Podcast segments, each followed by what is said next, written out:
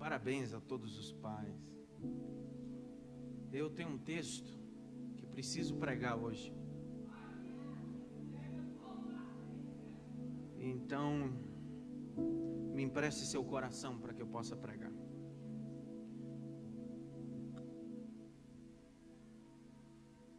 Segundo volume do livro dos Reis, capítulo 18.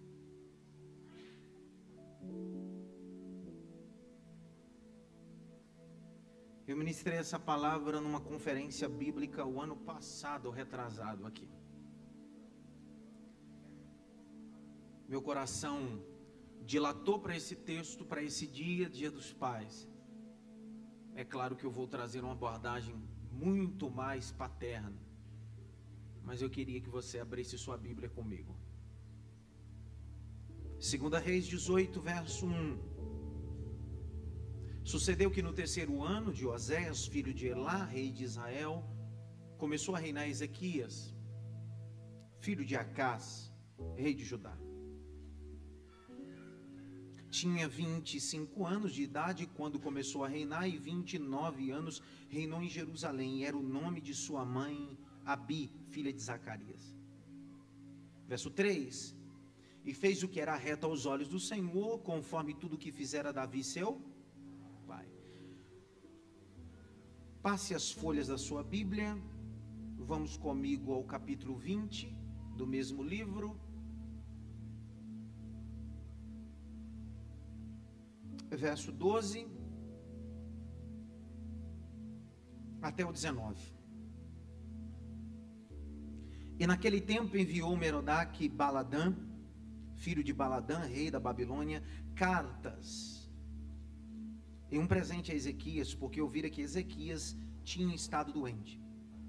Ezequias lhe deu ouvidos e lhe mostrou toda a casa do seu, tesouro prata, ouro, as especiarias e os melhores, os melhores ungüentos e a sua casa de armas, e tudo quanto se achou no seu tesouro. Coisa nenhuma houve que lhe não mostrasse, nem em sua casa, nem nos seus domínios. 14. Então os, o profeta Isaías veio ao rei Ezequias e lhe disse: Que disseram aqueles homens e de onde vieram a ti? E disse Ezequias: De um país muito remoto vieram da Babilônia. 15. E disse ele: Que viram em tua casa? E ele disse: E disse Ezequias: Tudo. Quanto há em minha casa, viram coisa nenhuma há nos tesouros meus que eles não tenham, que eu não tenha mostrado. 16. Então disse Isaías a Ezequias: Ouve a palavra do Senhor. 17. Eis que vem dias em que tudo quanto houver em tua casa tiver guardado ou escolhido os teus pais até o dia de hoje, será levado à Babilônia. Não ficará coisa alguma, diz o Senhor. 18.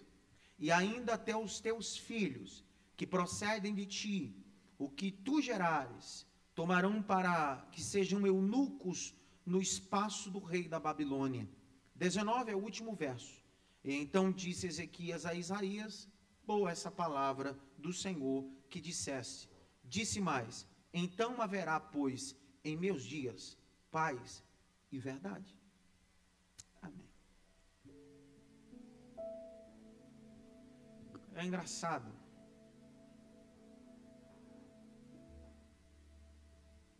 pai. Sua origem, sua função.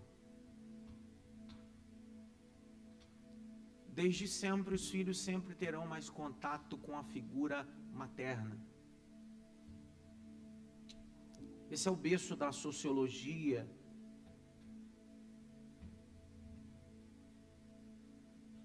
A mulher, quando ganha a criança, a sensação, como diz os grandes psicólogos, quando a criança sai do ventre é como se tivesse sido expulso de um jardim.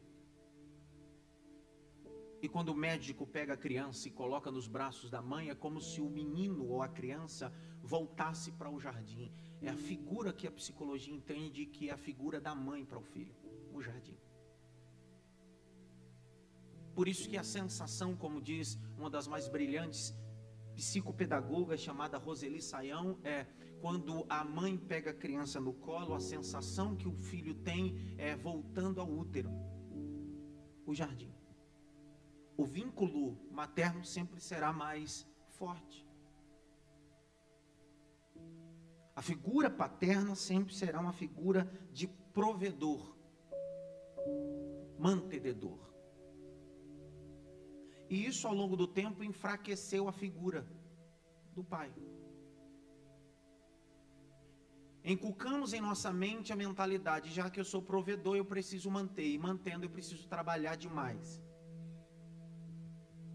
Eu sou de uma família nordestina, graças a Deus, e nordestino de raiz, graças a Deus como bom nordestino, a cultura que foi implantada em nós, que também chegou no sul do país e sudeste, é que o pai trabalha para dar bom sustento aos seus filhos.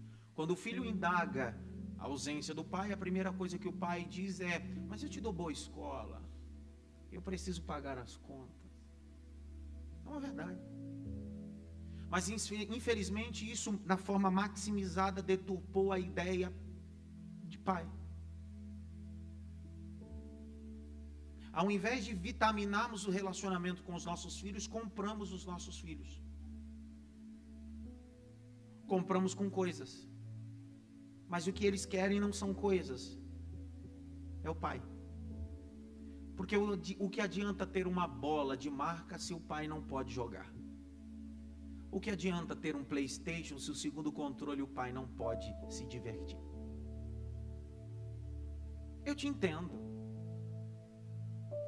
Eu compreendo você a dificuldade que vivemos. A economia do nosso país cada vez mais está dificultosa. Para um pai de família, como diz Max Geringer, um pai de família para se manter basicamente com um aluguel baixo e manter ele, a esposa e um filho, ele precisa da forma racional ganhar pelo menos 3.500 reais. E tem homens aqui, pais, que são literalmente supermens, que com menos disso consegue pagar aluguel, sustentar a casa. Você é um vitorioso. Você tem meu respeito. Os maiores economistas vão olhar para sua casa e para você e dizer assim: esse camarada tem uma coisa que não dá para se explicar. Eles não conseguem, nós sabemos a bênção de Deus. Mas às vezes temos pouco contato com os nossos filhos. E minha filha estuda em uma escola presbiteriana, uma escola cristã no Braz. As minhas duas. E no sábado de manhã eu fui lá no Dia dos Pais. A diretora falou uma coisa que aquilo mexeu comigo. Mexeu tanto comigo que eu olhei para o lado tinha um pai chorando. Ela contou uma história que mexeu comigo, mexeu com todos os pais. Ela começou dizendo que um pai queria porque queria dar uma boa vida ao seu filho, dar uma boa escola, dar uma boa estrutura. É a ideia de provedor. Ele saía de manhã, o filho estava dormindo, e ele voltava do trabalho, o filho estava dormindo porque ele não tinha tempo. É a ideia do provedor. Um dia, no final de semana, ele vai a um lugar e compra uma bicicleta. Ele começa a se organizar que no sábado e domingo ele teria tempo para brincar com o filho, mas o filho queria mais. Ele disse: Filho, eu não posso te dar mais. O pai teve uma ideia. Porque o que os nossos filhos querem é afetividade. Eles não querem que você leve ele a um McDonald's todo dia. Você quer, Natália?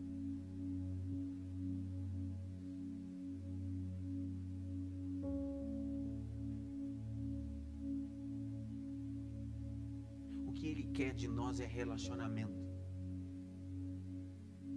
pai teve uma ideia, disse: Filho, para você saber que todas as noites eu passo por aqui, te cubro enquanto você dorme, cheiro o seu cabelo. Todo dia, quando você acordar, eu vou fazer um nó no seu lençol, para que você saiba que eu passei por aqui, te cobri, te abençoei. te gerei. Todos os dias, quando aquele menino acordava, a primeira coisa que ele olhava era para ponta do lençol. E o que tinha? Não. Ainda que ele não tivesse visto, mas ele tinha certeza. Meu pai passou por aqui. Meu pai me cobriu. Meu pai me cheirou. Eu sei que a gente tem literalmente os prostitutos morais que querem fazer do pai um fundo bancário. Assim como tem pais que compram filho, existem filhos que se prostituem, preferem ver as coisas do pai. Tanto que o que mais temos hoje no campo da justiça são filhos querendo interditar pais por causa dos seus bens, ou mais interessado naquilo que ele pode lhe dar do que naquilo que ele é. Minha guisa introdutória antes da exposição bíblica é que Deus gere pais que façam nó em lençóis. Que Deus não te dê condições de levar teu filho para o MEC, mas que você tenha condições de fazer um nó no lençol. Porque meu pai nunca me levou no MEC. Meu avô nunca me levou no MEC. Mas fez nó em lençóis para mim. Eu tinha vínculo de afetividade. Um pai verdadeiro cria vínculos e é isso que se torna um adulto saudável. Os vínculos vão fortalecendo o nosso caráter. Por isso que vivemos a pior geração do mimimi frágil. Porque temos tanta coisa, mas não temos relacionamento. Dá um toque pelo menos em três assim. Preciso fazer nó em lençóis.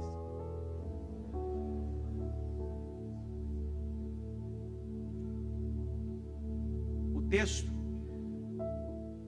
eu já termino.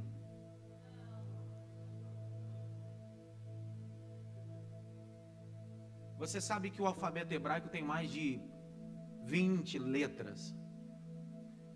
E o alfabeto hebraico são letras acrósticas. O que são letras acrósticas?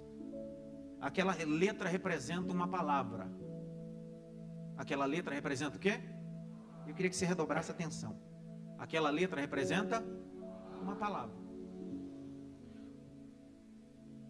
No tempo antigo, cada letra representa uma palavra, e quando você ia falar de alguém, você fazia associação do que aquela letra representa a palavra e associava com a pessoa. É o hebraico.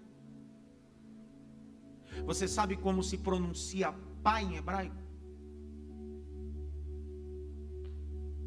Na verdade, você, filho, como a minha filha de 12 anos, ela fala isso todos os dias, pai, sem saber em hebraico.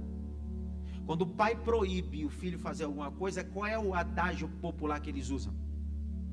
Antes de falar. Af.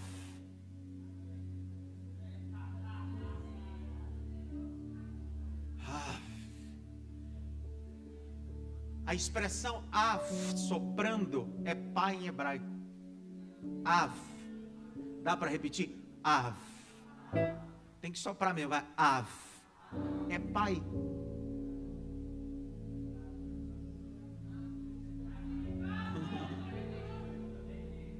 Entendeu, né?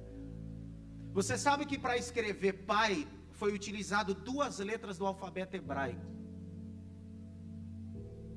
Para escrever pai, você primeiro precisa usar a letra que nós chamamos de Aleph. É a primeira letra do alfabeto hebraico. A letra Aleph significa boi, força. Grite bem alto, boi. Força. Mais alto, boi. Força. Para escrever pai, a segunda letra, que só são duas, é Beit. Beit é casa, tenda. Se você ajuntar as duas, você tem Av. E pai significa tenda da força, tenda da fortaleza. O homem que tem força de levar a casa nas costas. Esse é meu pai. Pai que terceiriza isso e coloca nas costas da mulher não entendeu a excelência do Av, pai, tenda da força.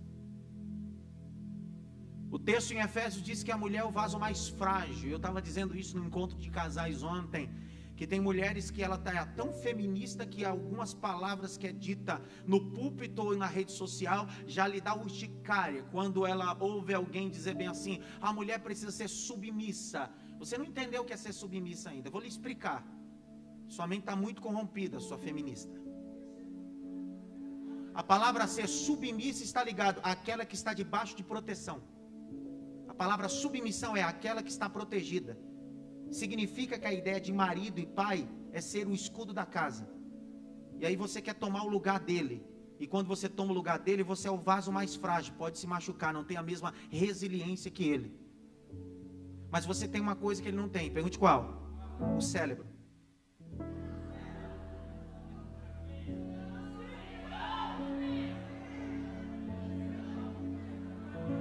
Eu, eu, eu, tive que dar isso daqui, porque já tinha umas quatro feministas ali, já eu, eu, meteu a mão na bolsa, eu pensei, vai puxar um revólver. Eu falei, meu Deus, vou tomar um tiro agora no púlpito. A Bíblia diz que a mulher sábia edifica e a tola, ele é a força da casa, mas ela é a inteligência da casa. Deus mandou uma profetisa semana passada dentro do meu gabinete e disse: escuta ela.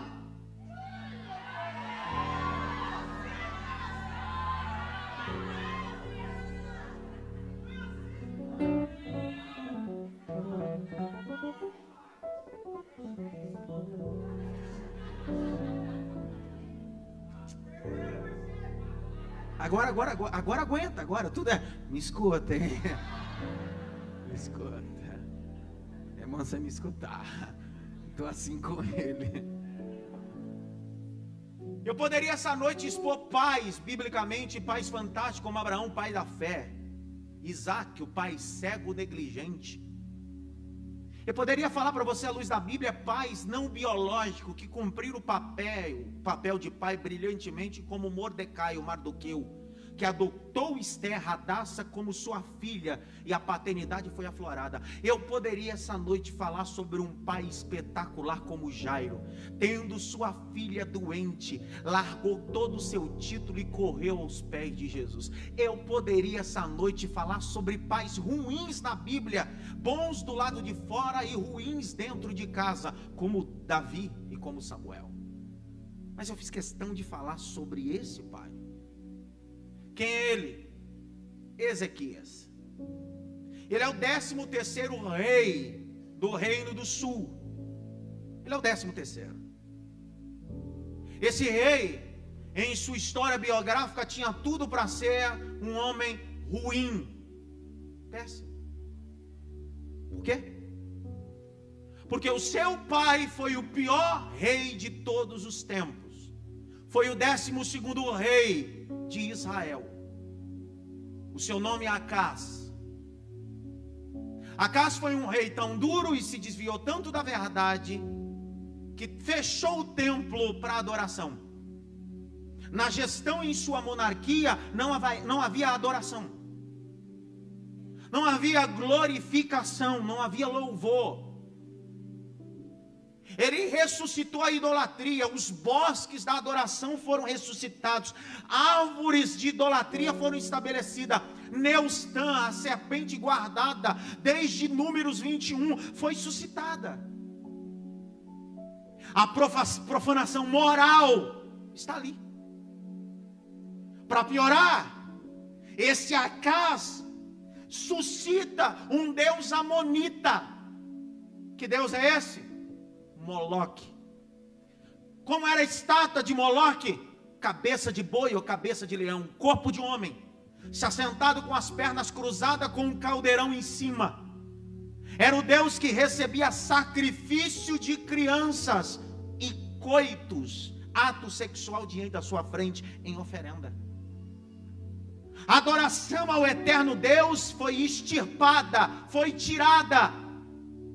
Para piorar, esse Acais pega filhos e diz: Vou fazê-los passar pelo fogo fogo de consagração ao Deus Amonita.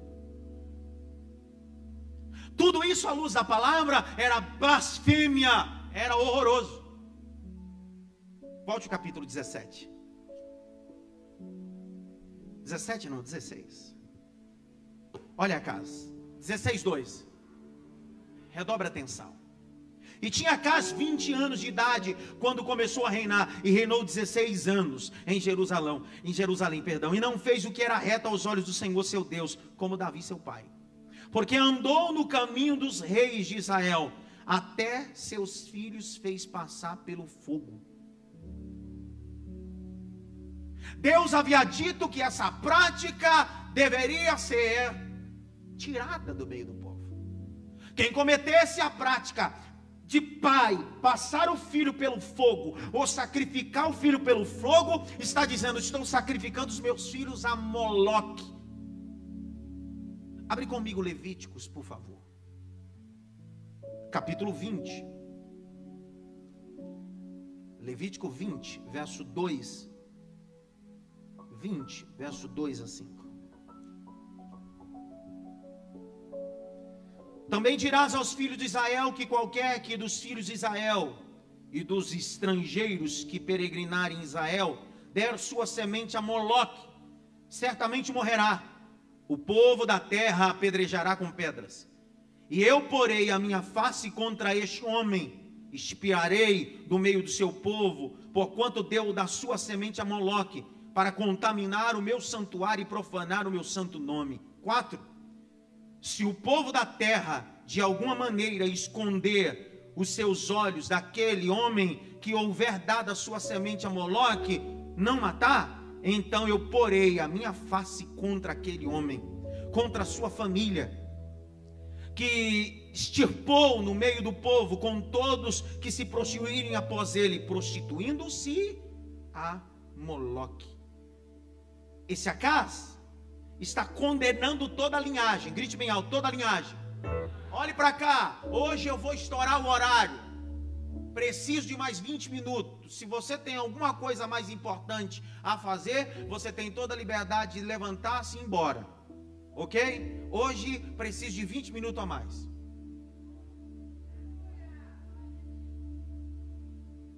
Na ótica bíblica e moral, esse acaso está pegando a linhagem dele, está dizendo, segundo o texto de Levítico, a minha linhagem a partir de agora está amaldiçoada. Todos os meus filhos são consagrados a Moloque, separado. E o texto diz: aquele que poupar essa ação terá retaliações. É engraçado, quando você entende o princípio bíblico da palavra de Deus, Entendeu que o que ele está fazendo é a coisa que mais ofende Deus. Grite bem alto: ofende Deus. Rapaz, para onde nós estamos levando os nossos filhos? Qual é o lugar que nós estamos colocando os nossos filhos? Abra comigo, por favor, em 2 Crônicas. Abra a Bíblia. Capítulo 28, verso 3. A sacrificar as crianças, os seus filhos, eram levados ao vale de Ben-Rimon. Ben, no hebraico é filho, filho de Rimon. E também queimou incenso no vale do filho de Rimon, Ben-Rimon. E quando queimou os seus filhos no fogo, conforme as abominações dos gentios que o Senhor tinha expulsado diante dos filhos de Israel. Isso aqui é a casa.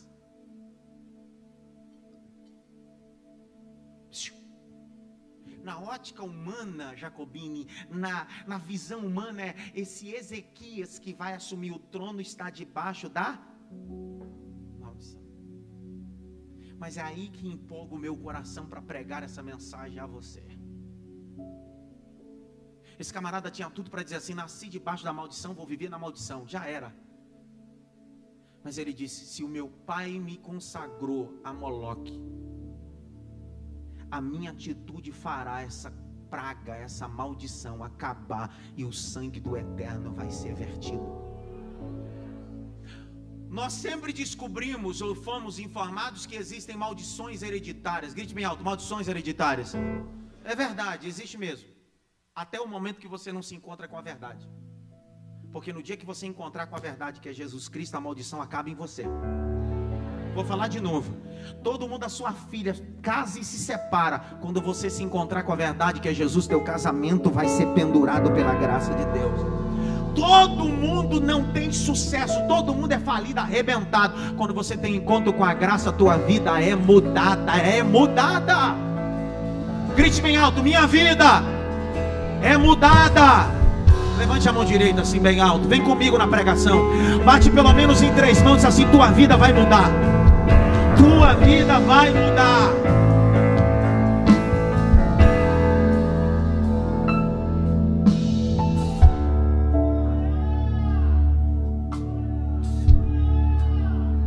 Oh glória! Glória ao Pai, glória ao Filho, glória ao Espírito Santo. A pergunta que eu te faço é: você vai aceitar aquilo que foi predestinado pelos homens ou vai mudar o destino através da palavra? Porque eu creio numa palavra que muda o teu destino, cara. Como assim, pastor? O senhor está maluco, né? Ele está dizendo assim: podem ter me levado para o terreiro, podem ter feito eu tomado banho de sangue num quarto, podem ter me levado para aprender a tocar o instrumento, fazer oferenda, mas quando eu conheci a verdade, toda a maldição foi quebrada pelo sangue de Jesus Cristo.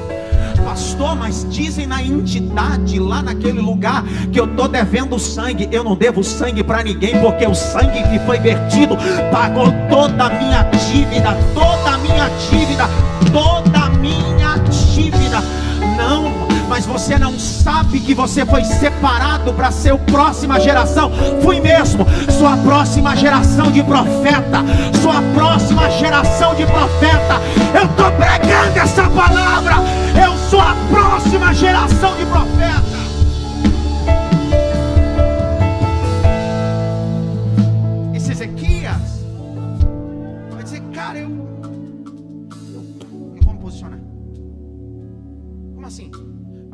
Debaixo de maldição. Teu pai é tranqueira, você vai ser tranqueira. Não, não. Ele foi ou não?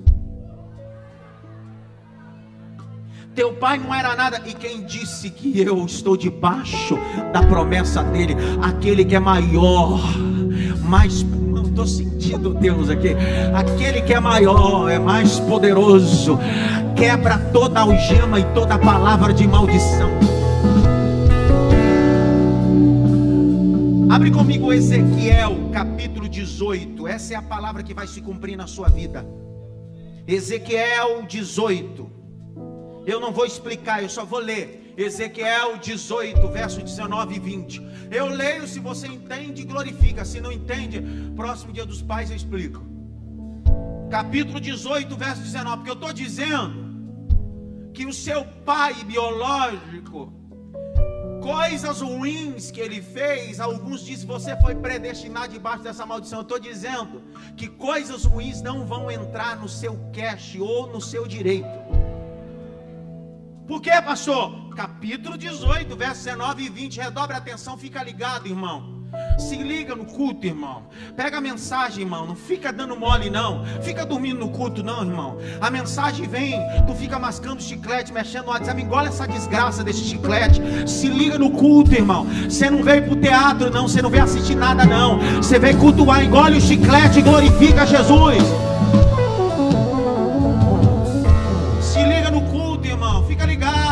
Dá um toque pelo menos em três. Fica ligado, irmão. Fica ligado, irmão. Fica ligado. Capítulo 18, verso 19 e 20. Vou ler. Mas dizei por que não levará o filho a maldade do pai? É uma pergunta.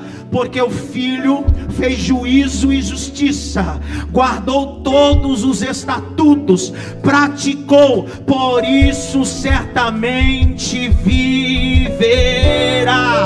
Olha o 20 para você dar glória a Deus. A alma que pecar, essa morrerá. O filho não levará a maldade do pai. Estou liberando. O filho não levará a maldade do pai. Eu só vou levar as bênçãos. O que meu pai tem de bênção está na minha cabeça. Mas maldição eu não quero, porque maior é Deus. levante as suas mãos para o alto. Vem da glória, abra a boca, vem assistir. Tira selfie, mas glorifica o nome de Jesus. Tem bênção da imagem essa noite. Pensa na tua casa, pensa na tua geração. Os meus filhos serão profetas do Brasil. Os meus filhos serão profetas do Brasil.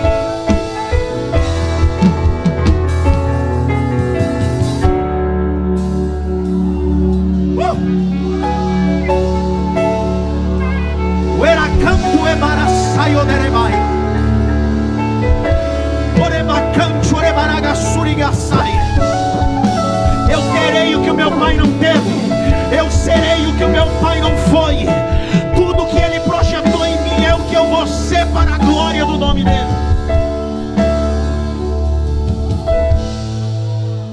Esse Ezequias, esse cara muda.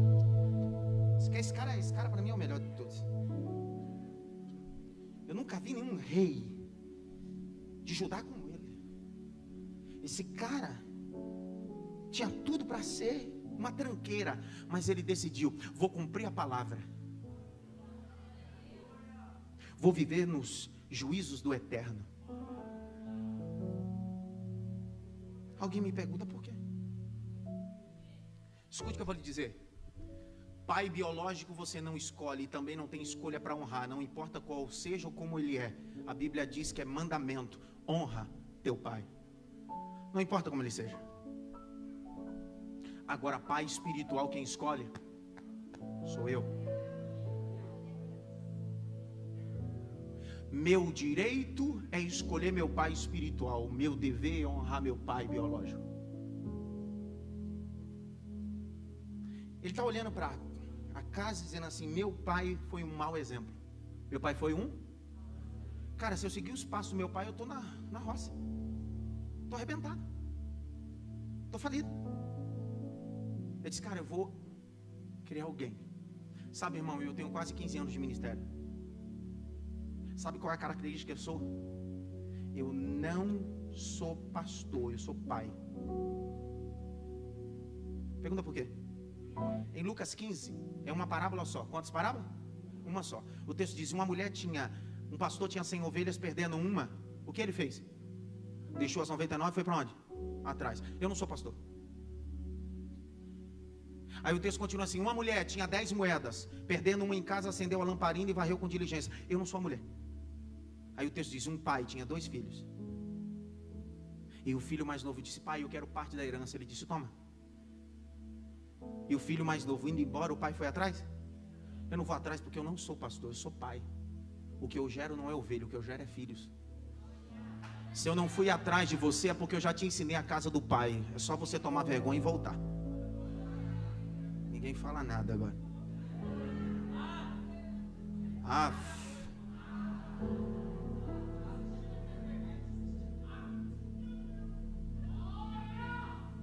Dá um toque pelo menos em três assim. Por que, que você não fala nada agora?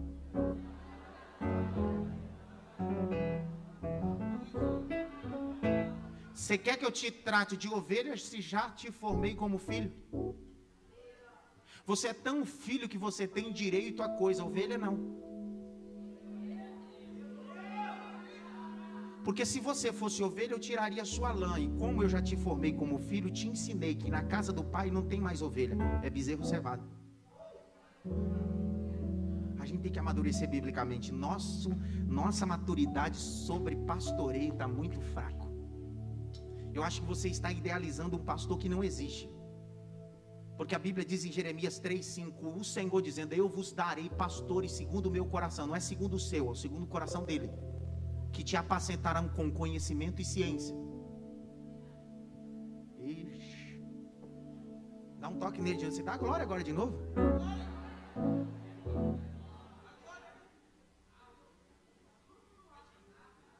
Ave.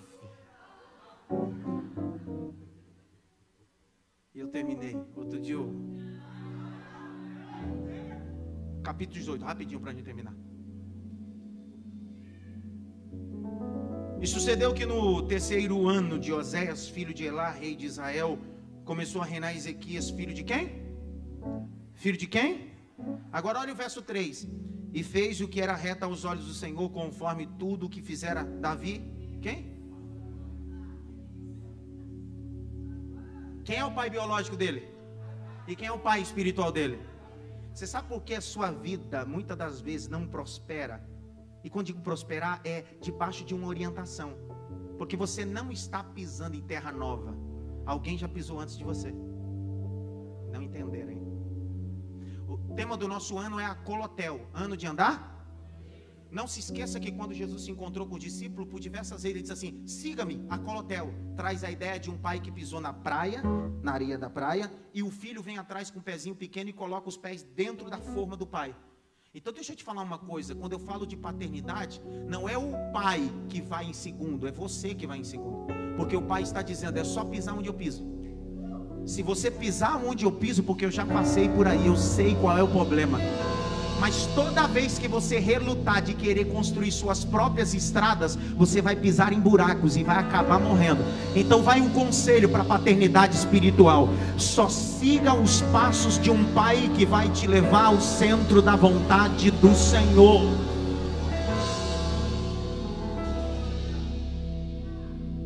Quem é o pai biológico? E quem é o pai espiritual? Cara, quem é seu pai biológico? Agora, quem é seu pai espiritual? Você tem paternidade? Quem é a palavra espiritual de direção na sua vida? Pastor, esse negócio de paternidade eu não concordo muito. Não, mas você não está aqui para concordar, não. Isso aqui não é votação, não, não é democracia, não. Concordo, discordo. Eu... A gente precisa ler a Bíblia, vamos ver o que a Bíblia diz. O que, que a Bíblia diz, pastor? Paulo diz bem assim: ao meu fiel filho Timóteo, filho espiritual. A pergunta é: Timóteo não era biológico, era filho espiritual. E ele disse: Meu fiel e verdadeiro filho. Por quê? Porque nem todo mundo que você gera é fiel e nem verdadeiro. Porque o papel do pai é gerar. Ninguém entendeu nada. Não se decepcione se quem você gerou não tem fidelidade, mas não pare de gerar, porque você vai continuar gerando alguém para dentro. Irmão, a paternidade é uma excelência. Grite bem alto, excelência. Ó, oh, eu tenho pessoas que são quatro vezes mais velhas do que eu. Eu tenho 22 anos, às vezes.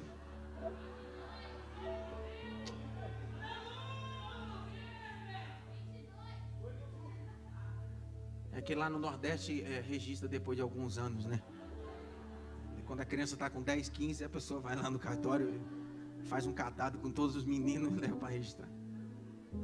Cara, eu, eu, tenho gente que tem cabelo branco e eu sento para conversar, ministrar, e a pessoa olha para mim assim, pastor, o senhor é um pai para mim.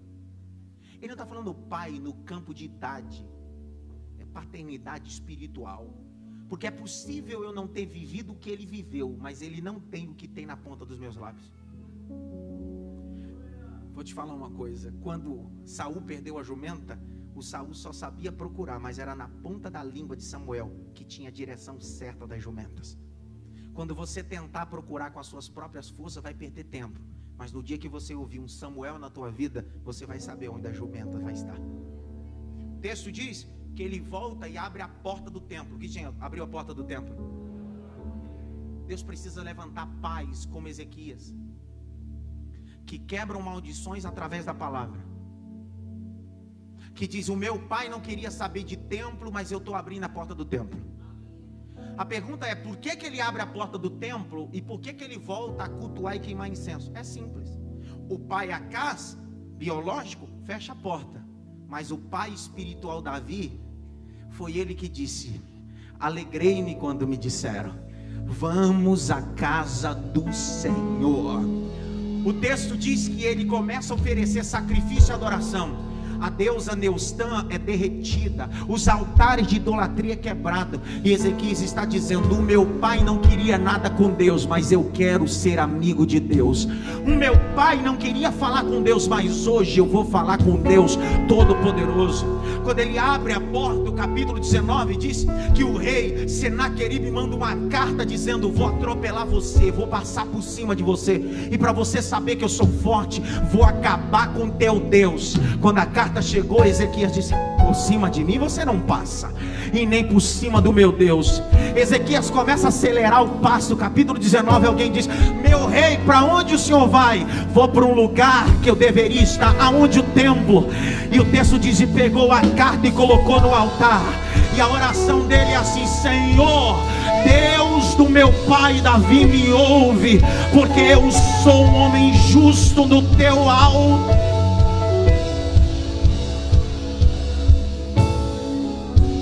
Ele faz todo o povo virar para o altar. E aí eu corri na mensagem e terminei aqui dizendo a você. Ele teve anos, 29 anos de reinado. Quantos anos? De excelência. Ele adoeceu. Depois que foi curado, uma, uma equipe da Mesopotâmia antiga vem visitá-lo e traz presente. Ele se empolga e abre todos os cômodos. Ele abre todos os cômodos da vida. Porque pai que abre os cômodos para todo mundo perde a paternidade. Pai foi feito para proteger a tenda, por isso que é força na tenda, não abrir a tenda. Quando ele sai, o rei Ezequiel diz assim: oh, quem são esses miseráveis aí? Eles são um povo aí de uma cidade remota, porque a Babilônia naquela época não tinha poder bélico, que na época de Nabucodonosor ainda. O rei, o profeta Isaías diz assim: por causa de ter aberto o que não era para ser, a tua linhagem será levada cativa. E o pior de tudo, os teus filhos que você não gerou ainda serão eunucos. Você sabe o que é um eunuco? Existem dois tipos de eunuco: o que é castrado e o que não é castrado. Segundo a Mesopotâmia antiga, qualquer indivíduo que era inserido dentro do reinado eh, tinha que ser castrado, porque o eunuco sem castrado era aquele que já era predestinado dentro da cultura. Sabe que o profeta está dizendo? Você terá filho, mas não terá netos. Mas você lembra que quando ele estava doente, o profeta diz para ele: Você vai morrer, e aí ele vai orar, e ele ora, e o Senhor muda. O Senhor acrescenta quantos anos? 15. Naquele dia que Deus acrescentou 15 anos, nem pai ele era ainda, ele tinha 39 anos de idade. Quantos anos? Ele não tinha filhos. O primeiro filho do rei Ezequias nasce dentro do período dos 15 anos. Tanto que Manassés se tornou rei no lugar do pai aos 12 anos de idade. Então Manassés nasceu no período dos 15. Eita. Quando o profeta diz tudo isso para ele, o profeta diz bem assim: ele diz para o profeta, boa essa palavra. Pergunta é, por que boa essa palavra? E a pergunta dele é assim: nos meus dias haverá paz? Porque ele é um pai centralizador, ele está preocupado só na geração dele. Sabe o que acontece? A Babilônia invade o reino de Israel. Manassés, filho de Ezequias, cumpriu os passos não de Ezequias, cumpriu os passos do avô Acais. Voltou o culto a Maloque, Moloque. Se tornou profano. E a descendência de Ezequias foi extirpada. Termino dizendo a você: o que adianta, pai, sua geração ser top e o que você vai deixar para a próxima geração? Porque tem pais querendo deixar herança e eu vim provocar você hoje de dizer: deixa legado. Porque herança é o que você deixa para o filho, legado é o que você deixa no filho. Você está deixando carro, casa, mas qual é o princípio que você está deixando para ele? Eu terminei a mensagem provocando você e dizendo: Ezequias, na, no teu tempo vai ser top, não vai acontecer nada na tua gestão, mas o que você vai deixar para os seus filhos? Que Brasil você vai deixar? Que igreja você vai deixar? Sabe, irmão, olhe para cá. Eu sei que alguns irmãos dizem assim: o pastor é bem chato na hora do culto. É, é, ele diz que não pode mascar chiclete. É, irmão, sabe por quê? Porque eu não quero deixar uma igreja lixo para minha filha. Eu não quero deixar uma igreja rasa para minha filha. Eu não quero que a minha filha fique desviada dentro da igreja, não. Achando que ela vai vir para a igreja e está vindo para o shopping. Eu quero que as minhas filhas, meus filhos, venham para a igreja dizendo: ah, o culto é lugar de adoração, o culto é lugar de sacrifício eu não serei um Ezequias só na minha geração, eu serei um Ezequias até depois da minha geração. Fique em pé.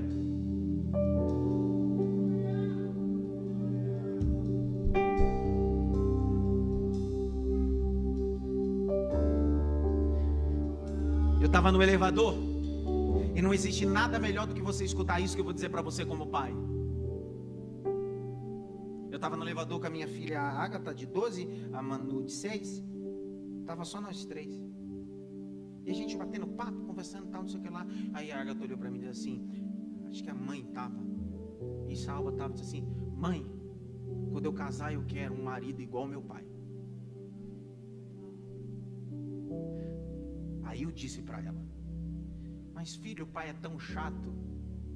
Aí ela disse: Não, pai, o senhor não é chato, o senhor gosta das coisas certas. Já percebeu todo indivíduo que gosta das coisas certas e não quer dizer que a gente não erre, que a gente erra muito, mas a gente erra tentando acertar. Outro dia minha, minha filha me pediu uma coisa e eu disse não. Ela disse não, não por quê, pai? Eu disse eu tenho, mas não quero. Quê, pai? Você precisa crescer e entender que na vida nem sempre você haverá o sim. Muitas das vezes você vai receber o não de pessoas que podem te ajudar e não vão fazer, porque não querem.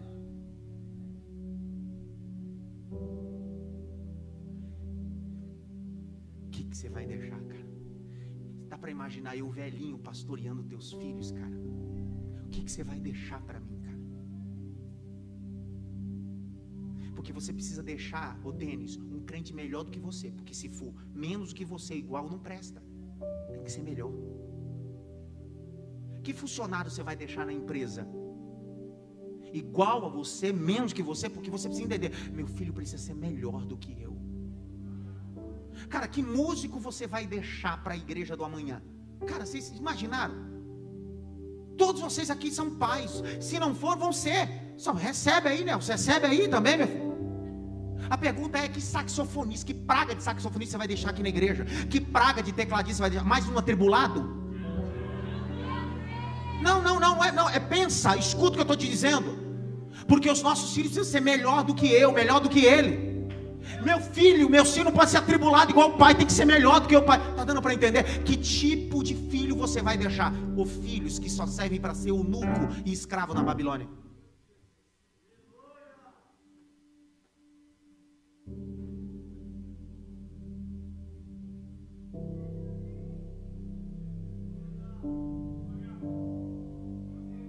Sabe que John Wesley disse? O que uma geração tolera, a próxima abraça. Enquanto você se posicionar como Ezequias dizendo, na minha geração tá de boa, mas o que você vai deixar para a próxima? A forma que você age é a forma que seu filho vai agir maximizada. A forma que você trata as coisas é a forma que ele vai tratar de forma maximizada. Então preste atenção. Você ensina muito mais fazendo do que falando.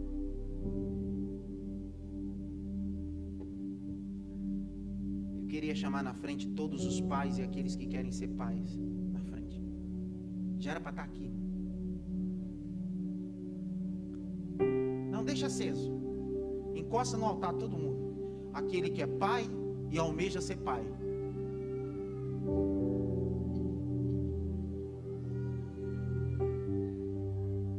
Eu, eu, falei uma coisa aqui fora do microfone e eu vou falar agora no microfone.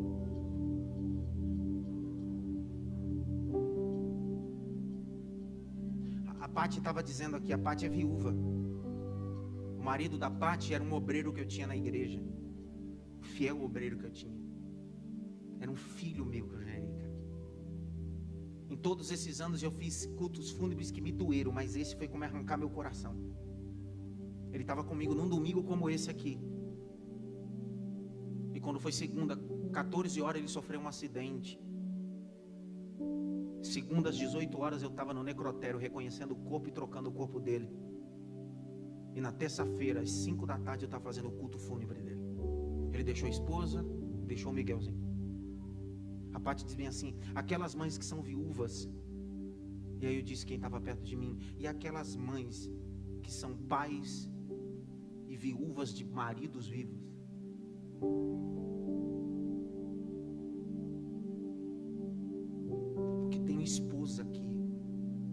só tem o provedor, mas não tem o pai. E eu não estou dizendo que é fácil. A gente recebe ranços dos nossos pais. Se eu fosse seguir o modelo dos meus tios, é que filho não foi feito nem para dizer te amo, nem para receber um abraço. Eu não fui criado assim. Olha para mim, eu não tive isso, mas eu dou para as minhas filhas. Aí você me pergunta, como, pastor? Eu decidi ser Ezequias. É difícil, cara. É complicado. Dizer para minhas filhas, hoje não, hoje você começa a vitaminar, ela já tem 12. Eu treinei muito na Ágata. Mas levar minhas filhas todo dia, seis e meia da manhã no Braz, e quando elas descer, eu amo vocês, tá? Papai ama vocês. Eu não fui criado assim. Delas chegarem com uma prova, eu não fui criado assim, cara. Mas ela disse, pai, olha a nota que eu tomei. Eu não fui criado assim, eu não tive isso. Mas eu tenho que me reinventar, como Ezequiel diz assim. Parabéns, filha, que top. Estou muito feliz, cara. Comece a treinar isso. Vai fazer bem para você. E bem para a próxima geração que você vai formar. Ei, eu não estou lendo um escopo, eu estou falando daquilo que faço. Não é fácil. Mas você deixará nessa terra homens e mulheres com excelência. Você não será só o provedor, você será a tenda com força na tua casa. Eu quero que as mulheres, mães que estão aqui, que representam a casa junto com seus esposos, estenda as mãos para cá. Deus vai gerar pais espirituais essa noite aqui. Deus vai gerar pais com excelência. Um dia perguntaram para Abraham Lincoln, dizendo: Qual é o segredo do seu resultado? Ele disse: Uma mãe que persistia e um pai que me disciplinava. Alguém perguntou: Como assim ele te batia? Não, ele me colocava limite. E por isso que eu sei aonde eu vou chegar. Feche teus olhos, pais.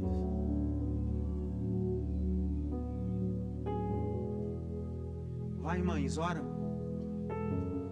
É vocês que vão orar por ele. Feche os olhos, estende a mão para cá e ora. Você não sabe o que ele viveu com o pai dele, por isso que ele não consegue dar o que ele não recebeu. Você não sabe os tabus, os bloqueios, os traumas que tem dentro dele. Então, antes de julgar porque ele não faz, ore por ele.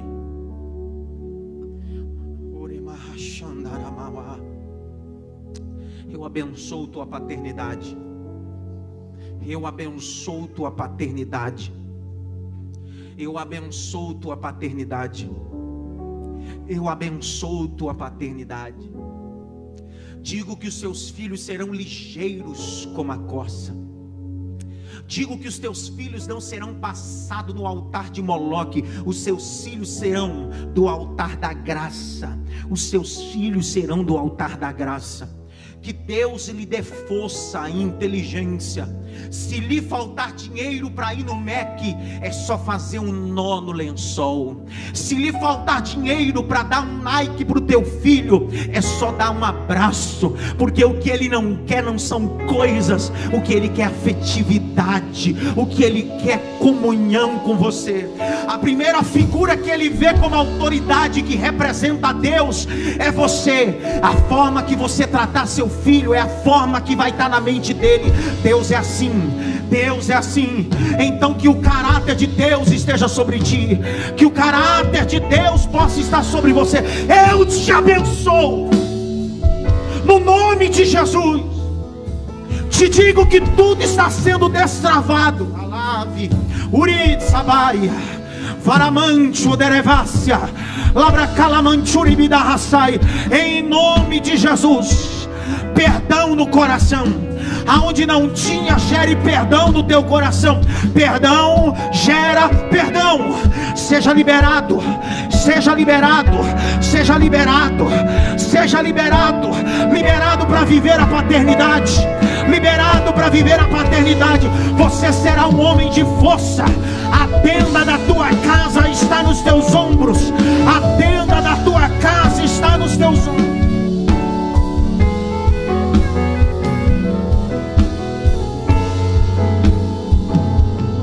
Os homens aqui, ó, só os homens. Pais. Pais. orar perto aqui no culto de oração, se nunca percebeu, percebe. Eu já oro pelos meus genros. Sabe que eu oro para minha filha? Senhor, cobre as minhas filhas com teu sangue. Que elas casem virgem, que elas se formem, que casem com um homem crente. Um homem que não seja do mundo, seja do altar. Essa é a nossa oração. Nós somos pais. E debaixo da nossa palavra tem autoridade. Nós somos a tenda da força. Dê um abraço, pelo menos só em homens. Homem abraça homem agora. E diz para ele bem assim: Você é o homem de Deus.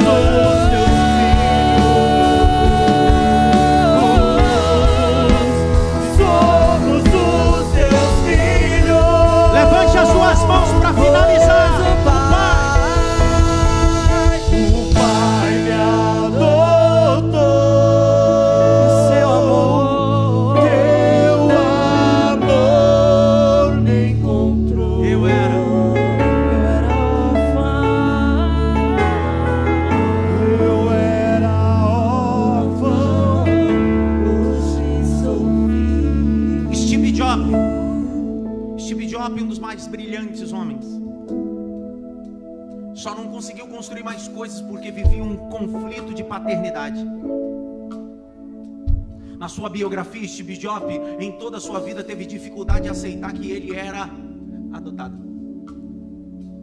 No final da sua vida, sentado com um amigo, o amigo disse: Steve, o seu problema é que você achou que era refúgio, e na verdade você foi escolhido. Steve Jobs passou a vida toda com conflito, achando que ele era refúgio e por isso foi adotado. O amigo disse: Não, não, você não é refúgio, você é escolhido, porque no meio de tanta gente no orfanato, você foi escolhido. Muita gente não alcança muito mais lugares porque tem traumas paternos. Minha mensagem hoje, que passou 30 minutos, eu tenho certeza que valeu a pena. Não me desculpo de nenhum minuto que passei, sabe por quê? Porque quando o cirurgião está com o paciente na mesa, não dá para saber quanto tempo vai durar a cirurgia. Hoje a gente precisou de alguns minutos a mais, mas deu para trocar o coração de carne e colocar um coração novo. Terça-feira eu te espero, culto de mentoria. Nós vamos receber um dos brilhantes mestres da nossa nação, Dr. Alderi Nelson Rocha Júnior. Você é meu convidado às oito da noite, em nome de Jesus. Levante as suas mãos lá na cantina, cantina não, lá na, sei lá, espaço gourmet, ó, no espaço gourmet hoje tem frango a passarinho com mandioca. O pai me adotou, irmão. Eu era órfão, agora eu como frango. Amém? Passa lá, irmão, como franguinho, dá lugar na terra. Levante as suas mãos. Que a graça do nosso Senhor e Salvador Jesus Cristo, o grande amor de Deus Pai a consolação e a união do Espírito Santo seja com todos. Não só agora, mas para todo sempre. Se for para fazer, faz com excelência. E se for para realizar, realiza com força. Diz amém.